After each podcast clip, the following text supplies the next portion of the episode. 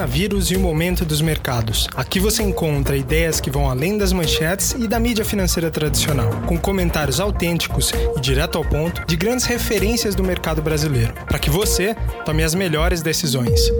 Olá, investidores, sejam muito bem-vindos a mais um podcast. Hoje, segunda-feira, dia 27 de abril, e a gente volta aqui para começar uma nova semana depois né, da demissão de Sérgio Moro, o agora ex-ministro da Justiça, e a gente já tem também todos os reflexos. Né? Na sexta-feira, enquanto a gente conversava aqui, a gente ainda não tinha em mãos o pronunciamento do presidente, né, Jair Bolsonaro, e a gente consegue agora também uh, trazer alguma, um pouco da nossa visão em relação a tudo isso que está acontecendo. Né? Então, mais do que importante, né, nesse momento, é muito importante você contar com a experiência de quem já viveu outras crises, né, em momentos tão turbulentos quanto esse que a gente está vivendo nesse momento, né, não só na economia doméstica, mas também economia internacional. Para isso, eu trouxe o Ivan Santana hoje já trader e escritor já há mais de 60 anos inserido dentro do contexto do mercado financeiro, para conversar aqui com vocês e passar um pouco da perspectiva dele em relação a todos esses acontecimentos. Antes de passar a bola para ele, vamos só fazer um acompanhamento do que aconteceu no pregão de hoje. Tá? A bolsa ela fechou em forte alta, tá? Na realidade, enquanto eu gravo aqui, ele ainda está em leilão. O Ibovespa subia que antes do leilão próximo de 4%, uma forte recuperação depois de ter caído mais de 5% na sexta-feira. Vamos lembrar que na sexta-feira a gente quase chegou a bater o circuit breaker, né? A bolsa caiu mais de 9,5% e voltou, recuou bastante é, perto do horário do pronunciamento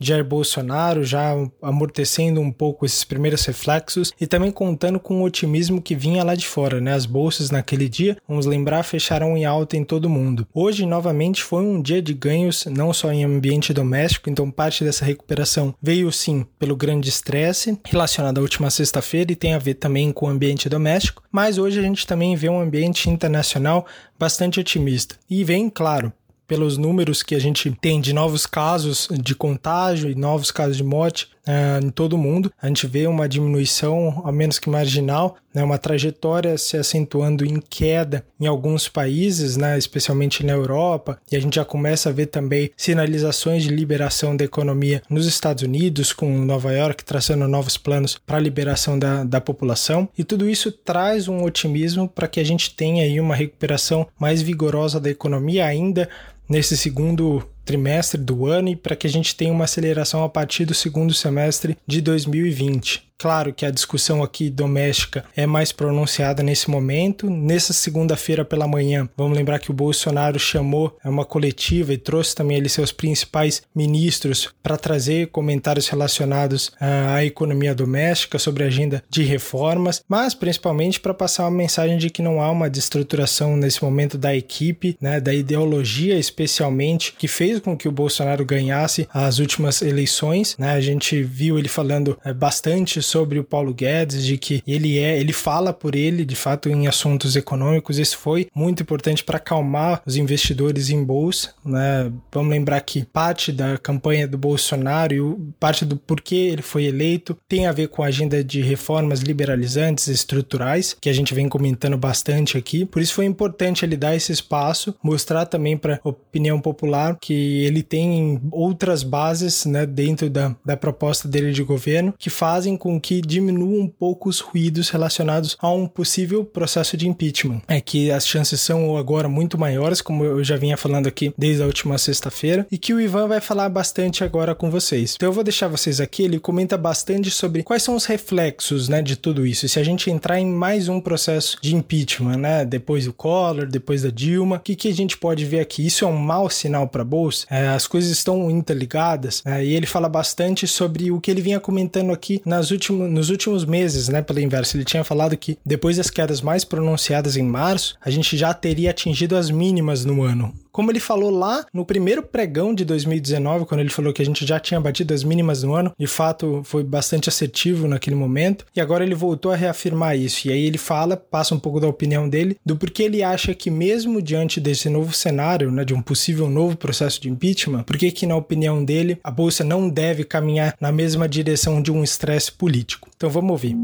Oi, meus caros amigos, assinantes da Inversa. Aqui é o Ivan Santana falando. Desde a saída do ministro Sérgio Moro da pasta da Justiça na semana passada, começou-se a falar sobre impeachment do presidente Jair Bolsonaro. Claro que impeachment é uma possibilidade possível, já que, segundo muita gente, inclusive diversos juristas, acha que ele cometeu crime de responsabilidade. Mas impeachment é um processo longo. Primeiro, ao contrário do que aconteceu com Dilma Rousseff e Fernando Collor, que tinham aprovação de pouco mais de 15% na época dos seus respectivos impeachment, Bolsonaro, embora rejeitado por boa parte da opinião pública, ainda tem 30% de adeptos e são adeptos fanáticos que defendem ele, seja o que for que ele tenha decidido ou falado. Mas existe a possibilidade. Só que, é um,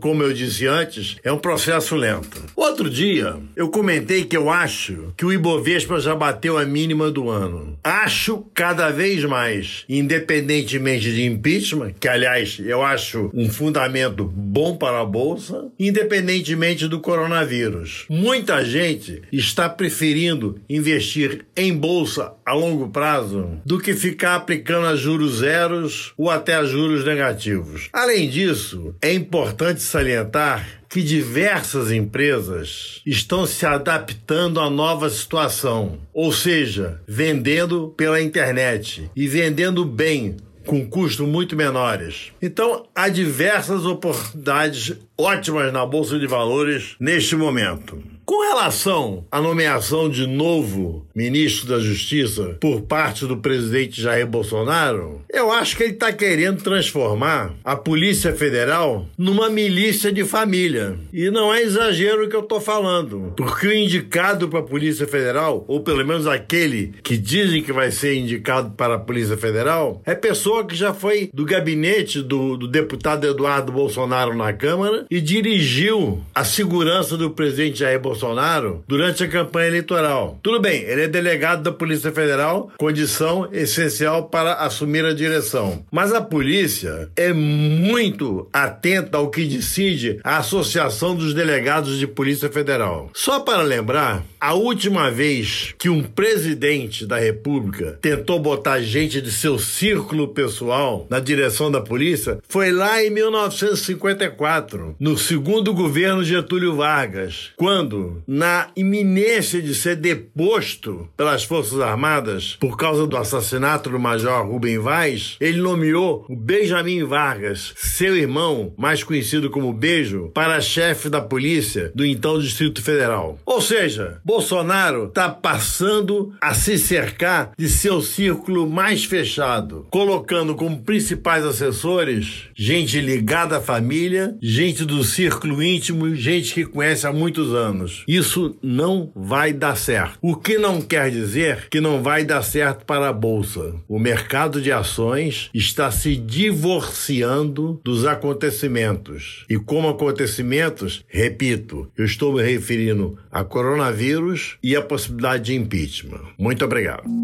Bom, pessoal, por hoje é só. Vocês ficaram aqui com a mensagem do Ivan. Como ele disse, né, e falou bastante, deu bastante destaque aqui. Na opinião dele, a gente não deve ver um reflexo, se a gente especialmente olhar no, no horizonte de mais longo prazo, né, uma deterioração de bolsa, do comportamento de bolsa em função da abertura de um processo de impeachment. Se a gente tomar como exemplo, apesar de estatisticamente não ter muita validade, a gente olhar para dois casos isolados, né, de processo de impeachment. Se a gente olhar no caso do impeachment do Collor e também no impeachment impeachment da Dilma Rousseff, vamos lembrar que nos anos seguintes, né, no ano posterior ao processo de impeachment finalizado, e vamos lembrar que não foi nada uh, rápido, né, não foi questões de meses, mas sim demorou semestres, né, até que a gente tivesse a definição desses processos, especialmente no, no caso mais recente da Dilma. Vamos lembrar que nos anos consecutivos a gente teve boa performance, né, como se tivesse uma sensação ali dos investidores de, de que a gente teria uma nova possibilidade, como se a gente tivesse uma retomada do otimismo pós-resolução de um conflito, né? Então é bastante importante a gente ter isso em mente. A gente tem que estar tá focado agora nos fundamentos das companhias, né, que a gente investe. Claro, não deixando de, não dissociando isso do processo analítico macro, né? A gente está inserido num contexto global e doméstico bastante conturbado. Então a gente precisa também estar tá atento às sinalizações macro, mas olhando de perto as companhias, entendendo os reflexos. A partir dessa semana a gente já começa a ver muitos resultados corporativos aqui no Brasil. A gente já